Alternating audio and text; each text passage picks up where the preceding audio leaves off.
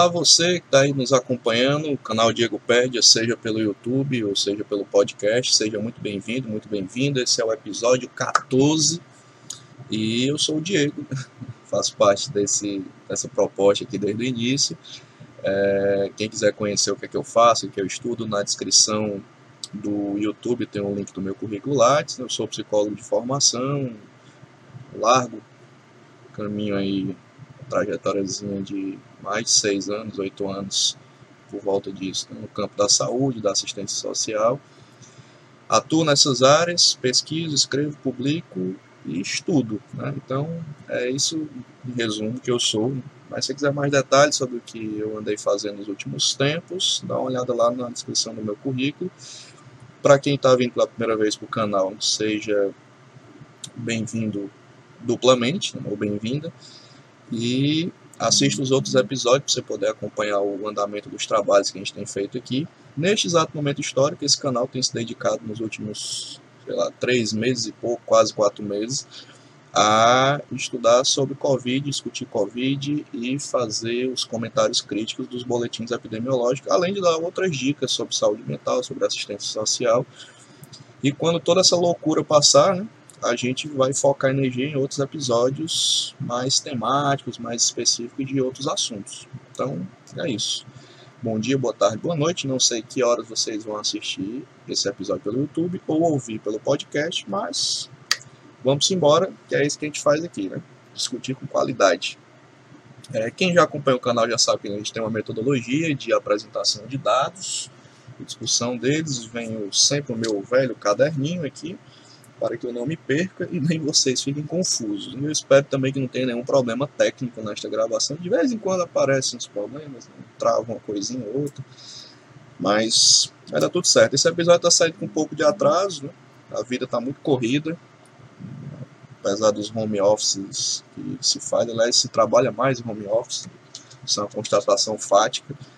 Não deu tempo gravar dois dias atrás, que é o, o habitual, né? Quem está acostumado com o canal, mas hoje sai o episódio, vai para as redes e a gente pode divulgar aí durante a semana. Então vamos lá. A gente sempre começa pela plataforma Integra SUS, que é a plataforma do governo do estado do Ceará, que consolida os dados né, da, da Covid aqui do estado do Ceará. E você que é de outro estado, que acompanha aqui a, nossa trajetória de discussão, também pode pegar essa mesma ideia e extrapolar para o seu estado, dar uma olhada nos dados nacionais e até mesmo acompanhar na sua prefeitura ou na sua Secretaria Estadual de Saúde como é que está o acompanhamento da Covid, principalmente nesse momento que está ocorrendo uma grande disputa de narrativa. Será que acabou a pandemia? Está né? todo mundo indo para a rua, flexibilizações acontecendo e não é bem assim. Né? Estamos no meio de uma encruzilhada no meio desta pandemia no Brasil, com todas as dificuldades que nós já conhecemos. Pois bem, então vamos lá. Eu vou subir aqui o IntegraSUS. E hoje nós vamos apresentar uma nova ferramenta, foi criada no IntegraSUS, super bacana.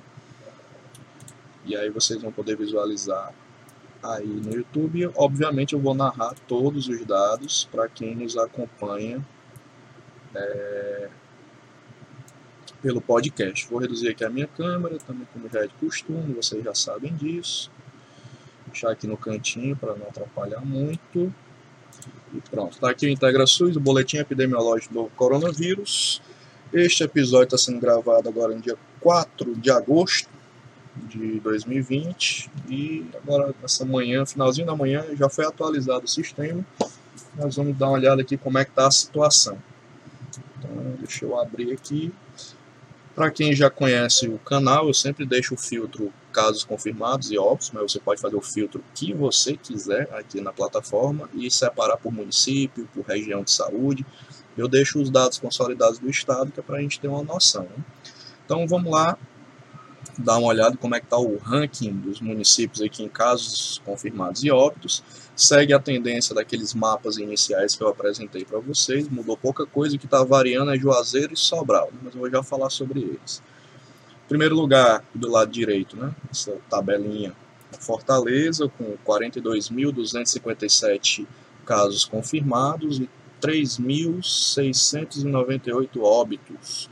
Depois vem Sobral, na região norte, com 9.974 casos confirmados, 286 óbitos. Depois Juazeiro do Norte, lá na parte de baixo do mapa, na região do Cariri, no sul do estado, com 9.649 casos e 224 óbitos. Depois volta aqui para a região metropolitana de Fortaleza, seus municípios adjacentes, que está mais ou menos na mesma tendência que vinha ali dos meses de, de abril e maio. Né? Maracanaú é, em quarto lugar, né, com 5.348 casos, 233 óbitos, depois Calcaia, 5.044 casos confirmados, 318 óbitos, depois Maranguape, 4.086 casos, 107 óbitos, depois volta para o Crato, lá no sul, e assim vai, né. É, destaco também que a região central está entre os primeiros municípios, né, puxado por Quixadá, 2.899 casos e 59 óbitos. Então, parece que a situação está tranquila, mas nem tanto. E depois você dá uma olhada aqui nos outros municípios, eu sempre cito os primeiros, é, em número de casos e óbitos, para fins ilustrativos. E aí é, você pode depois dar uma olhada no seu município. E aqui do lado tem um mapa, né, você pode olhar também as, mais ou menos as faixas de incidência, cores, né? como é que está a situação no estado. Aqui do lado esquerdo, na outra extremidade, nós temos os dados consolidados. Né? O estado do Ceará hoje está com 176.998 casos confirmados. Né? Eu sempre repito isso em todo episódio, nem nas minhas contas mais dramáticas eu imaginei que fosse ter tanto caso. Então, de fato, a gente perdeu o controle da epidemia em determinado momento. População também não ajudou em alguns contextos. E isso se repetiu no país também. Claro que o Estado hoje, no Ceará, tem um controle bem maior da, da pandemia, mas houve um momento de estrangulação total do, do controle de casos, tanto porque é uma doença completamente nova né, no nosso sistema de saúde, quanto pela dificuldade de diálogo do poder público com a população. Isso é uma coisa que tem que ser discutida de forma séria quando se acalmar mais essa confusão do coronavírus. Porque outras epidemias dessa natureza podem acontecer da mesma forma. É, infelizmente, né, os dados consolidados aqui do lado esquerdo, esse banner vermelho para quem está assistindo, né, 7.778 óbitos. É, pouco maior do que, inclusive, o secretário de saúde tinha previsto ali em maio, né? É, ele colocou 5 mil e poucos óbitos, mais ou menos, né? passou um pouquinho, mas é mais ou menos nessa faixa, ainda bem, porque o número de óbitos caiu substancialmente depois das medidas que foram tomadas. Taxa de letalidade 4,4, essa taxa foi bem maior, já foi na casa de 6 e tanto.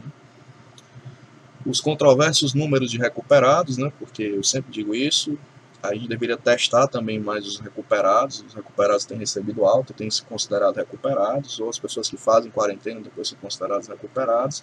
E a gente não sabe até que ponto dura a imunidade, né? A autoimunidade depois da pessoa ser infectada pelo coronavírus. Isso é uma coisa que está em debate na comunidade científica. Mas até agora que se sabe que as pessoas se curam.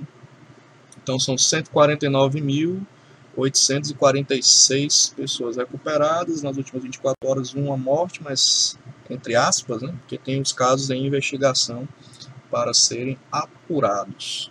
Aqui mais para baixo tem o perfil sociodemográfico das pessoas infectadas e dos óbitos. Sempre repetimos aqui, coronavírus é violento com a população negra, preta e parda, perdão, é, essa tem sido uma tendência nacional e mundial, e aqui no Ceará não mudou, né? Muita população preta e parda atingida, e também tem a ver com o traço social da organização da cidade e da sociedade. Né? Então, as pessoas mais vulneráveis do ponto de vista econômico têm mais dificuldade de se proteger, têm menos recursos para se proteger e acabam sofrendo um impacto maior das pandemias. Aqui do lado direito, na segundo sexo e faixa etária, a gente tem uma ideia de que sim, e mantém-se a tendência, né? a base aqui da pirâmide, essa parte mais gordinha, é, são de adultos produtivos, de adultos jovens. Né? Então, aquela história de só devemos nos preocupar com idosos, não, não aconteceu bem isso. Claro que idosos continuam sendo faixa de risco, mas os jovens e adultos jovens se infectaram bastante e também morreram bastante. Aqui embaixo a curva consolidada do estado, né, teve uma alta gigantesca ali em maio, depois de junho, julho começou a cair, tem tido uma queda sustentada um certo platô. E há quem diga, eu vou já falar sobre isso, que a gente já está ensaiando a nossa segunda onda aqui no estado do Ceará. Aqui os outros gráficos, você pode dar uma olhada com calma, são basicamente na mesma tendência do que já foi mostrado. Dito isto, vamos aqui para o meu caderninho. Agora vamos para os outros dados. A gente sempre olha o número de internações, porque a, as internações é critério, inclusive, de reabertura, né, como é que está o acompanhamento. Aí sempre tem aqueles velocímetros, se vocês acompanham aqui no canal. Vamos ver como é que está hoje a situação. É, obviamente, em relação à série histórica anterior que a gente vem acompanhando aqui no canal. Vamos lá.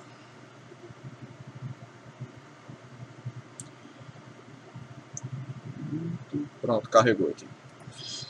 Taxa de ocupação de UTIs, esse velocímetro aqui do lado esquerdo, cor laranja, né? 69,43, baixou bastante. Né? Isso também acontece porque o governo do estado aumentou a quantidade de leitos, espalhou esses leitos pelo interior, isso ajuda muito a taxa baixar e também as pessoas terem assistência quando precisarem. É. O ideal é que essa taxa fique de 50% para baixo, para a gente dizer que está folgado, né? mas estamos mais perto do que nunca, né? se a população ajudar. 69,43% taxa de UTI, descontando leitos públicos e privados do estado inteiro, leitos Covid.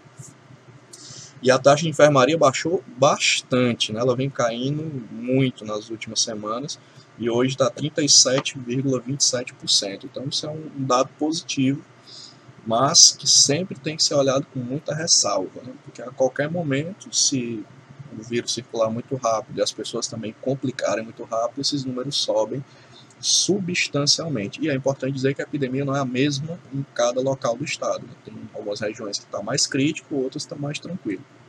E as pessoas circulando, né, com a liberação do, dos ônibus, né, do transporte alternativo, aumenta a circulação de pessoas e também aumenta a possibilidade de contato. As pessoas vão se cuidar, não manter o distanciamento, não usarem máscara, aquela coisa toda que a gente sempre conversa aqui. Então, esse é são os dados de internação. Outro dado que a gente utiliza aqui para dialogar sobre a Covid são os casos, desculpa, os números de reprodução efetiva de casos, o famoso RT, é, a gente acompanha aqui por região para ver como é que está a transmissão do vírus. E ele varia, está caindo né, na maior parte dos, das regiões de saúde, mas ainda é um número alto. É, para se falar em números de segurança. Né? Então aqui esse primeiro gráfico do lado esquerdo, para quem está vendo pelo YouTube, eu vou narrar para quem está escutando pelo podcast, é o gráfico do, da transmissão geral do estado. Né? É, ela baixou bastante aqui da linha base, né? da linha do 1, e hoje, hoje não, né? até ontem mais ou menos, está 0,63. Nós estamos na faixa intermediária de transmissão do estado, que ainda é, é preocupante, mas bem melhor do que já estivemos antes. A gente chegou perto de 2, né, que é altíssima a, a, transmissão. Vamos ver aqui o RT por município, por região, perdão. É, aí aqui vocês têm uma noção de como é que está a, a situação e ter um, um, parâmetro geral. Né? O estado do Ceará como um todo, porque ele é desigual, né, a manifestação da, do contágio está com 0,6. Então, estamos aqui na faixa intermediária, que vai de 0,5 até 1. Se fosse acima de 1, seria alta transmissão. Né? Mas se você for olhar isso por região, isso varia. Né? Dependendo da região, outras estão mais perto de 1, outras estão até com 1 em alguma coisa, dependendo da variação de transmissão. Aí você pode fazer o filtro aqui para olhar como é que está no seu município. É, de acordo com a taxa daquele lugar. Né? Aqui tem um exemplo, por exemplo, essa região que está aqui em vermelho, né? da 14ª região de Tauá. Então, essa região aqui, ó, Crateús e companhia, ainda está com alta transmissão. Né? Ele é espalhado aqui, região do Jaguaribe, um pouquinho mais aqui do litoral leste, né? Então, e o resto do estado, majoritariamente, está na faixa amarela, né? que é a média transmissão. Então, a gente está no momento de transição desse processo de transmissão do vírus. Ok? Dito isto, vamos a outro dado que a gente sempre acompanha aqui no nosso canal, que é o acompanhamento de óbitos e contágio né, de vírus por profissionais de saúde, que é esse dado aqui. Vou carregar aqui, se a internet ajudar. Vai tudo certo.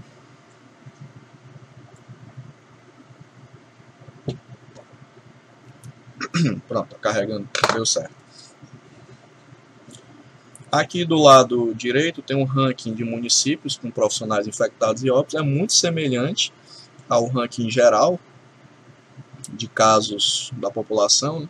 com algumas variações. Então vamos lá. Fortaleza tem 7 mil, até hoje, né?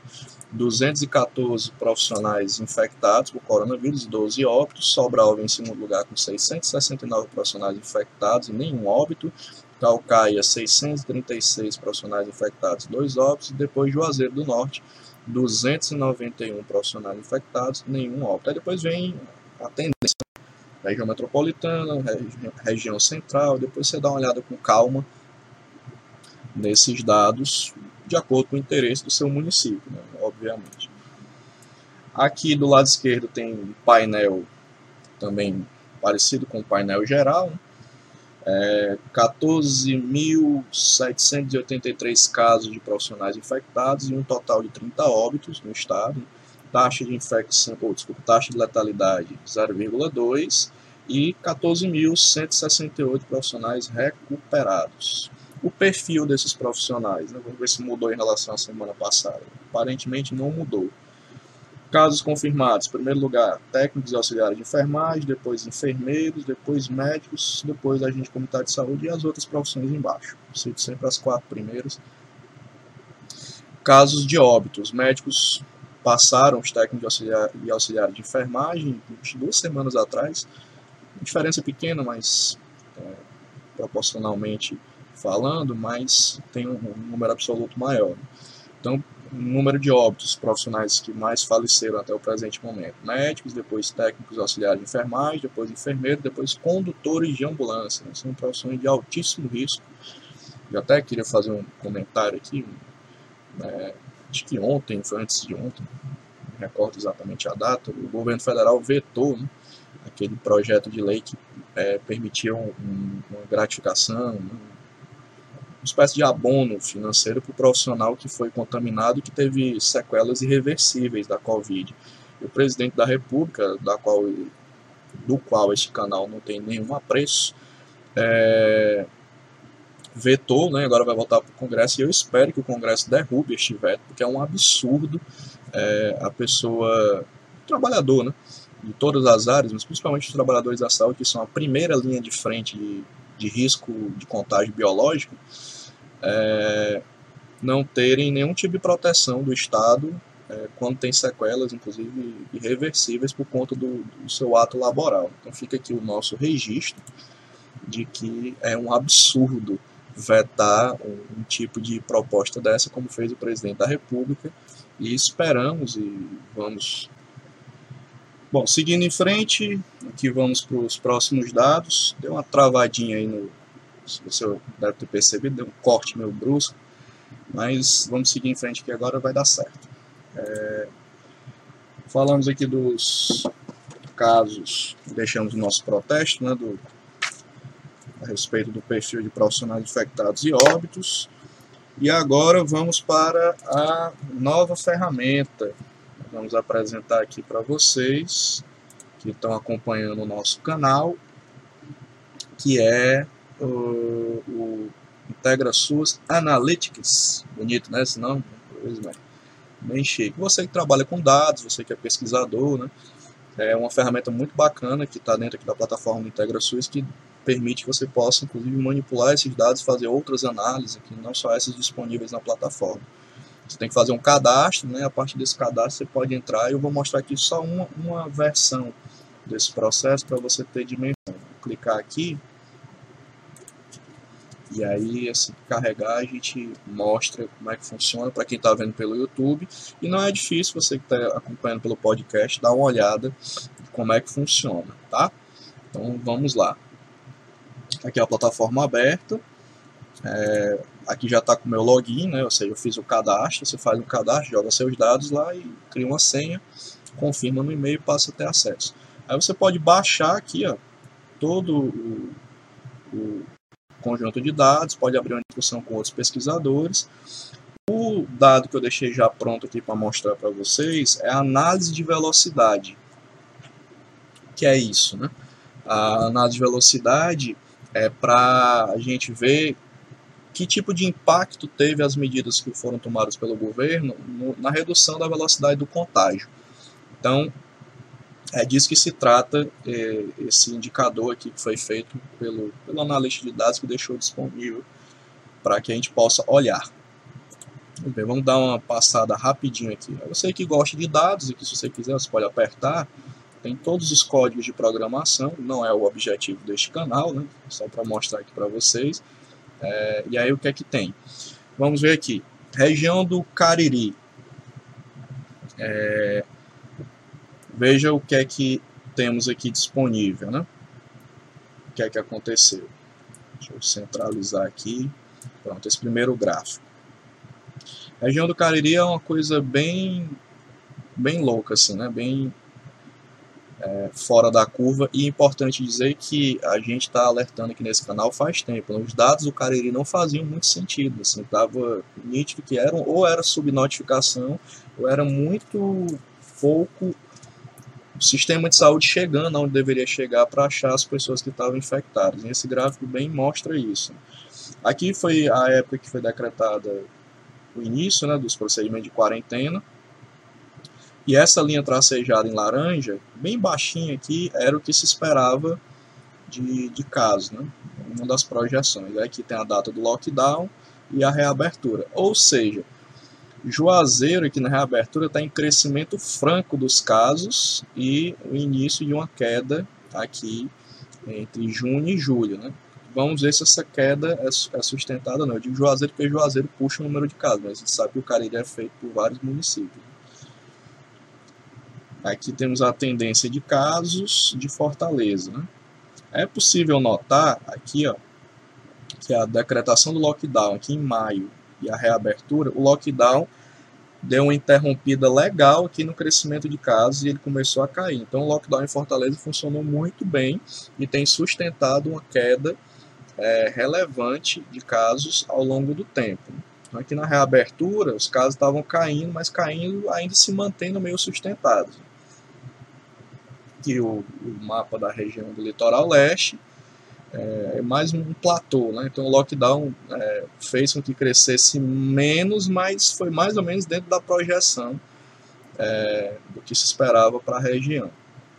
Sertão Central, é, o lockdown foi decretado porque já tinha passado da projeção o crescimento de casos, né? como vocês podem ver aqui, ó, aí depois deu um pequeno platô, sustentou o platô e começou a cair a partir de junho. Ou seja, teve também um efeito importante. Sobral é um crescimento gigantesco, né? que a linha laranja mostra uma, pro, uma proporção de crescimento, e aí depois tem o lockdown e mesmo assim continuou crescendo, crescendo, crescendo, crescendo, ou seja, teve pouco efeito, porque muito provavelmente a população não aderiu ao lockdown. E aí a taxa de, de infecção aumenta substancialmente a velocidade também. Só começou a cair agora de junho para julho, é, abaixo da projeção esperada, certo?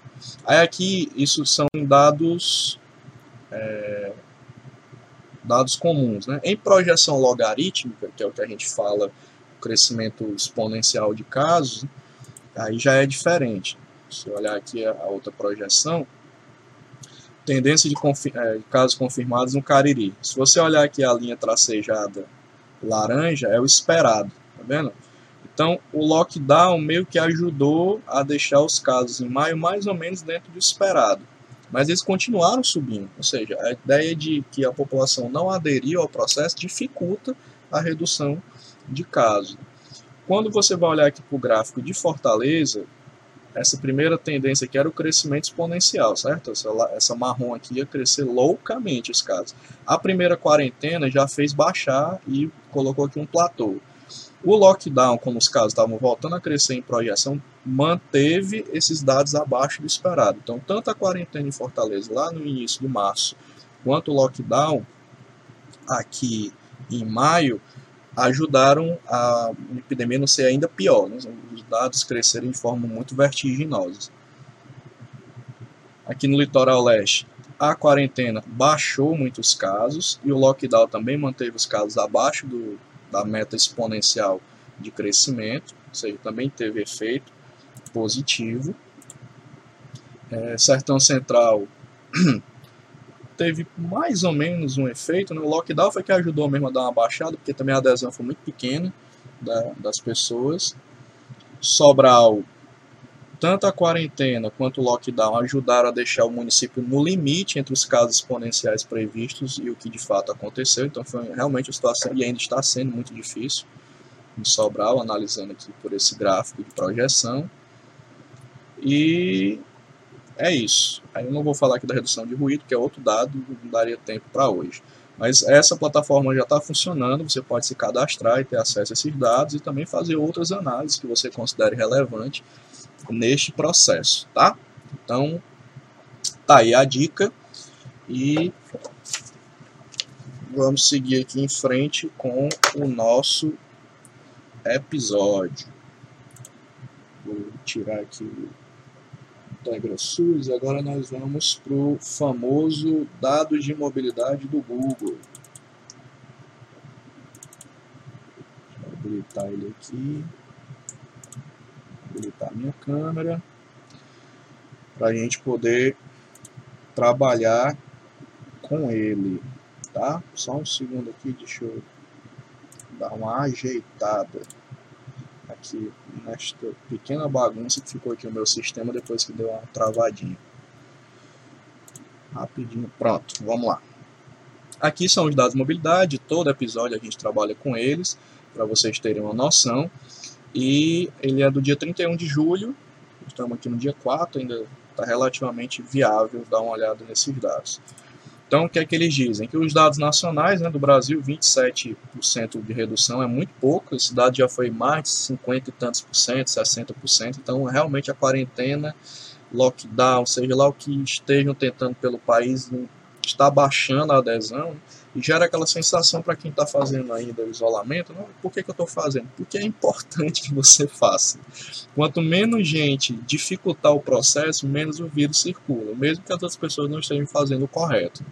Então tem que pautar o nosso comportamento por baixo, né, sim por, por cima, para poder ajudar a política de saúde pública. aqui o restinho de águas. Dá uma força aqui para a garganta. Vamos ao estado do Ceará, que é o que interessa para este canal.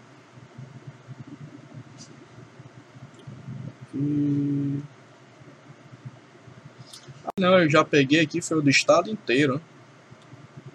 Perdão, pessoas. Sei que eu tinha pego o, o dado geral do, do Brasil. Então aqui 27% é a redução do Ceará. E aí sim é mais grave ainda porque esse número já foi na casa de 70%, né? então nós estamos com 27% e realmente é muito baixo. Aí, essa outra novidade que eu queria dizer aqui, se eu tivesse pegado o relatório errado, aqui você pode olhar por município, tá? Vamos ver aqui como é que está Fortaleza. Fortaleza baixou muito, tem que baixar aqui no dedo mesmo, no mouse, porque não dá para procurar. Chegamos letra F, pronto. Fortaleza está mais ou menos o perfil do estado, por volta de 26% da redução né, no varejo de lazer. Então está próximo ao índice estadual, porque Fortaleza pauta também esse índice estadual de alguma maneira. Né? Então é isso. A redução baixou, quer dizer, a mobilidade aumentou e a redução de mobilidade baixou, né, que aqui usa o contrário, o dado do Google.